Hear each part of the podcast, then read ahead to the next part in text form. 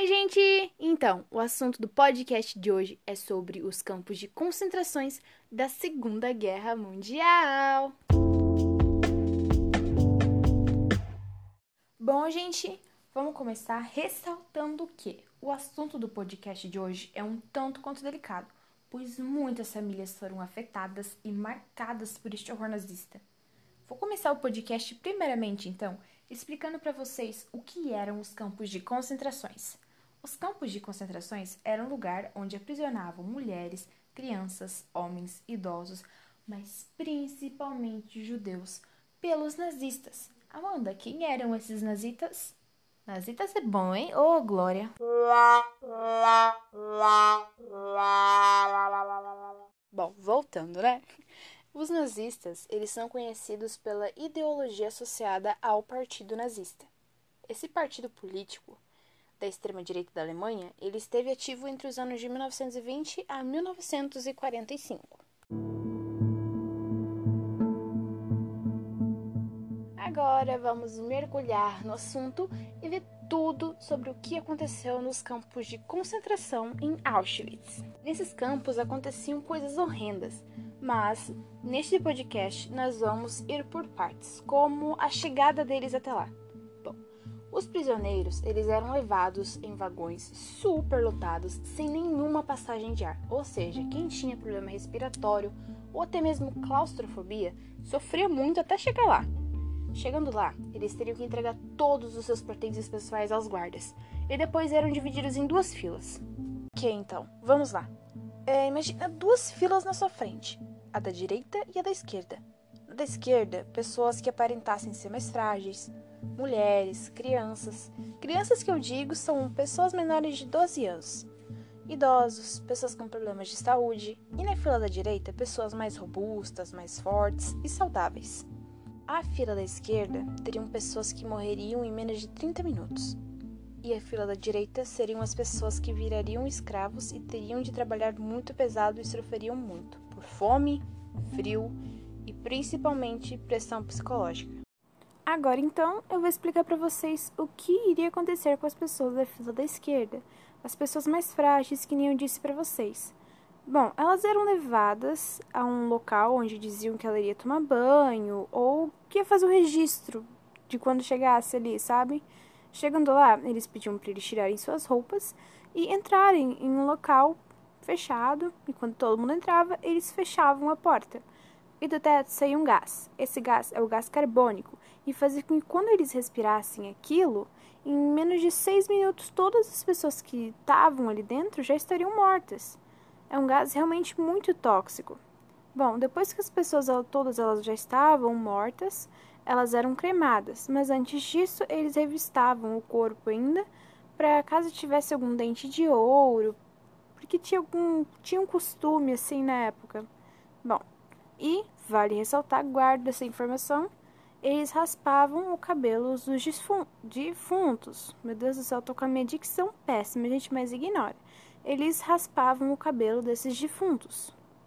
Mas aí você vai me perguntar, Amanda, e a fila da direita? O que ia acontecer com eles? Gente, o pessoal da fila da direita, eles eram levados para a escravidão sim, a escravidão. Eles teriam que trabalhar, eles passariam fome, eles eram usados como experimentos de um doutor que tinha lá, o Dr. Mengele, mais conhecido por Anjo da Morte, que traumatizou muitas pessoas, deixou muitas sequelas, causou muitas mortes. E eles ganhavam, quando eles chegavam lá, eles ganhavam uniforme. Um uniforme, apenas um, no que eles usariam para o resto do tempo que eles ficassem ali, tanto no frio quanto no calor, se rasgasse ou não. E detalhe, lembra que eu falei para vocês que eles raspavam os cabelos dos defuntos? Adivinha com que, que era feito o uniforme dos prisioneiros? Sim, eles utilizavam o cabelo para poder produzir o tecido que seria feito o uniforme destes prisioneiros, homens escravizados e assim vai. E também eles utilizavam esse cabelo para fazer casacos para os militares. Lembra que eu comentei com vocês que havia um doutor nesse, nesses campos de concentrações que usava essas pessoas como experimento? Bom, esse doutor, ele é muito lembrado por conta de tantas vidas que ele tirou de tantas pessoas que ele traumatizou, que tem sequelas até hoje, e nós temos muitas e muitas declarações sobre isso, sobre relatos, sobre como acontecia esses experimentos.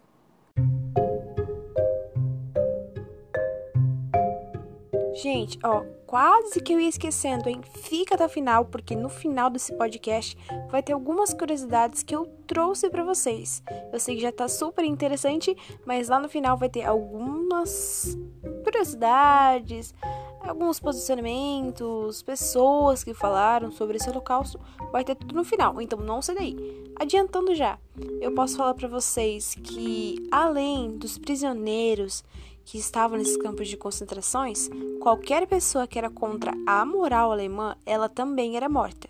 Cerca de um milhão e meio de pessoas morreram neste holocausto e é quase que é quase não, é mais do que todos os habitantes da cidade de Guarulhos para vocês terem uma ideia. Mas no final do podcast vocês vão ter mais ou menos uma noção do que realmente aconteceu lá e a sensação das pessoas que passaram por esses campos. Vamos continuando então.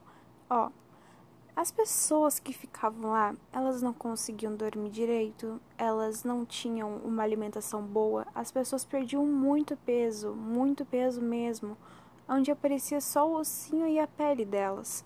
É, muitos morreram por fome, muitos se mataram é, porque não aguentava mais aquilo, é, viram parentes morrer, sentiram muita dor, eram humilhados. Tem um, um documentário que eu fui ver para poder gravar esse podcast para vocês e um prisioneiro, o único prisioneiro brasileiro desses campos de concentrações que sobreviveu, ele conta como que era a alimentação deles. É, ele disse que eles não recebiam muita comida, se muito pouco, e eles comiam que nem cachorro, não tinham garfo, colher, faca, eles tinham que comer com uma bacia que alguns traziam é, com seus pertences, achando né, que ia ser melhor. E eles comiam naquela, naquela vasilha, naquela bacia, como se fossem animais. Eles eram tratados como animais. Eles não tomavam banho, eles passavam frio, fome, eles tinham que trabalhar duro, pois eles achavam que trabalhando eles iam conseguir a liberdade deles. Mas na verdade não. Eles só iam se cansando mais. Alguns não, né? Porque por conta do trabalho a gente acaba se fortalecendo um pouquinho mais. Mas como eles não tinham alimentação boa, acabava que só piorava. Só que enquanto tinha muitas pessoas morrendo, tudo aquilo acontecendo, os outros países não sabiam o que a Alemanha fazia nesses campos de concentração.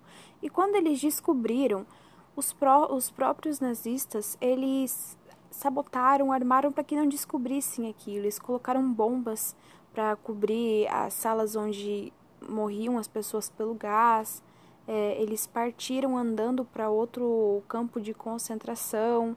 É, deu um, um estardalhaço quando todo mundo descobriu o que estava acontecendo dentro daqueles campos de concentração, pois os outros países não sabiam o que os nazistas faziam com as pessoas que estavam lá dentro. Trouxe para vocês de curiosidade alguns relatos sobre este holocausto, sobre as câmaras. Muita gente vai visitar Auschwitz e relata sobre o que sentiu, o que viu. E muita gente diz que toda vez que vai em Auschwitz sente um enorme aperto no coração. Algo que a gente já espera, né? Pois muitas pessoas morreram e sofreram ali dentro.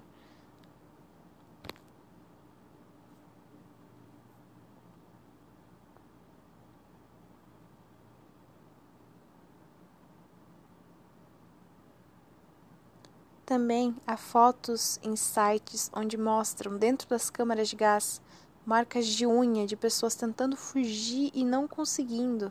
Por isso ficavam estas marcas. Uma curiosidade para vocês: existiram dois campos de concentração. O primeiro foi Auschwitz, mas Auschwitz ficou muito pequeno, então eles fizeram Auschwitz II, que era o triplo de tamanho do campo do primeiro campo de concentração. Há um museu em Auschwitz onde tem vários pertences pessoais das pessoas que morreram, muitos sapatos, óculos, bengalas, roupas, pertences, maletas e principalmente cabelo que ainda sobrar. Muitas pessoas morreram além de fome, frio, de doenças e experimentos. Muitas pessoas se suicidaram pois não aguentavam mais toda aquela tortura e de ver sua família sofrendo.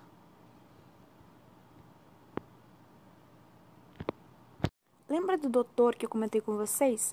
Quando surgiu essa bomba aí para o mundo inteiro, quando eles descobriram o que os nazistas estavam fazendo, esse doutor ele fugiu de onde ele estava e ele ficou 17 anos foragido. Ele passou por vários países e inclusive pelo nosso Brasil, que foi aonde ele foi pego, pois ele mandava cartas para o filho dele é, falando de como ele estava e tudo mais. E numa dessas cartas ele acabou sendo pego. Gente, tu acredita que ele usava uma identidade falsa? Sim, ele usava a identidade falsa de um amigo brasileiro que ele tinha aqui. Mas a polícia conseguiu encontrar ele, não é mesmo? Prenderam e ele se suicidou. Sabe de um detalhe? Ele odiava o povo brasileiro. Então ele teve que engolir a gente até a hora dele. Agora que deu para mim dar uma explicada sobre o que eram os campos de concentrações, é...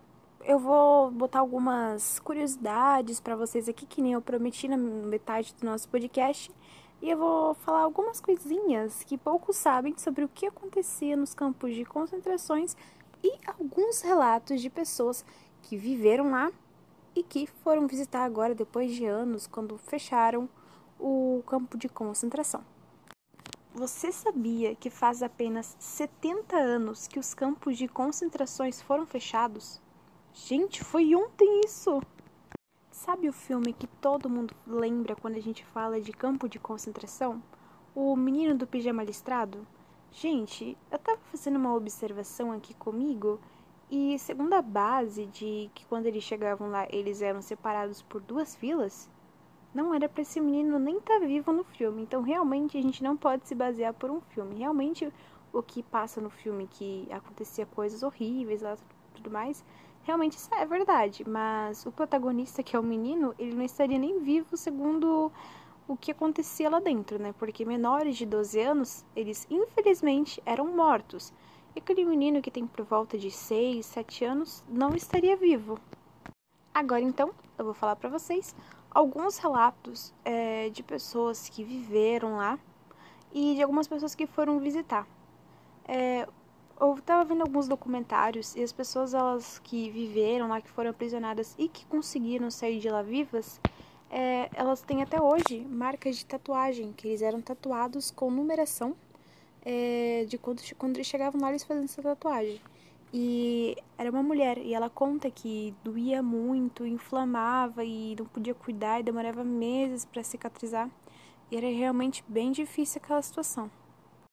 Relatos de pessoas que foram visitar esses campos de concentração e contam que tem uma energia muito pesada. E realmente a gente deve ter, imagina quantas pessoas sofreram lá dentro. É, falam que também é, tem fotos e que tem uma parte lá onde não pode ser filmado, mas é, dá pra ver algumas fotos, assim, mais ou menos, sabe, que conseguiram tirar escondido. Claro que isso não pode, mas tiraram, que são paredes é, dentro da câmara de gás, onde mostra marcas de unha, de quando as pessoas ficavam desesperadas tentando sair e não conseguiam. É realmente um negócio bem pesado, assim, sabe? É um ar bem pesado que tem lá. Outra curiosidade para vocês há um museu onde tem várias fotos de pessoas que foram presas nesses campos de concentrações. Também mostram uma sala cheia de óculos de velhinho, assim, sabe? É, de bengalas, de, de pessoas mais velhas, de quando eles chegavam lá e eles tiravam todos os seus pertences. Roupa, sapato, cabelo que sobrou. Realmente muita coisa assim, sabe? Que você olha e você realmente tem uma noção de quantas pessoas morreram, sabe? e de saber que aquilo é só um pouquinho, tipo, do que sobrou de tudo que aconteceu. Realmente é um assunto bem delicado, gente, porque foi um marco na nossa história. Muitas pessoas morreram. É, gente, foi um milhão e meio de pessoas que morreram neste holocausto.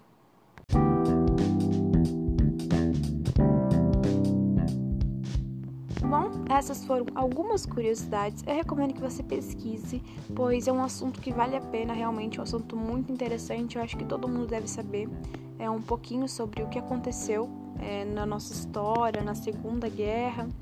E agradecer por ter escutado até aqui. E, enfim, gente, esse foi o podcast de hoje. Muito obrigada pela atenção. Beijos!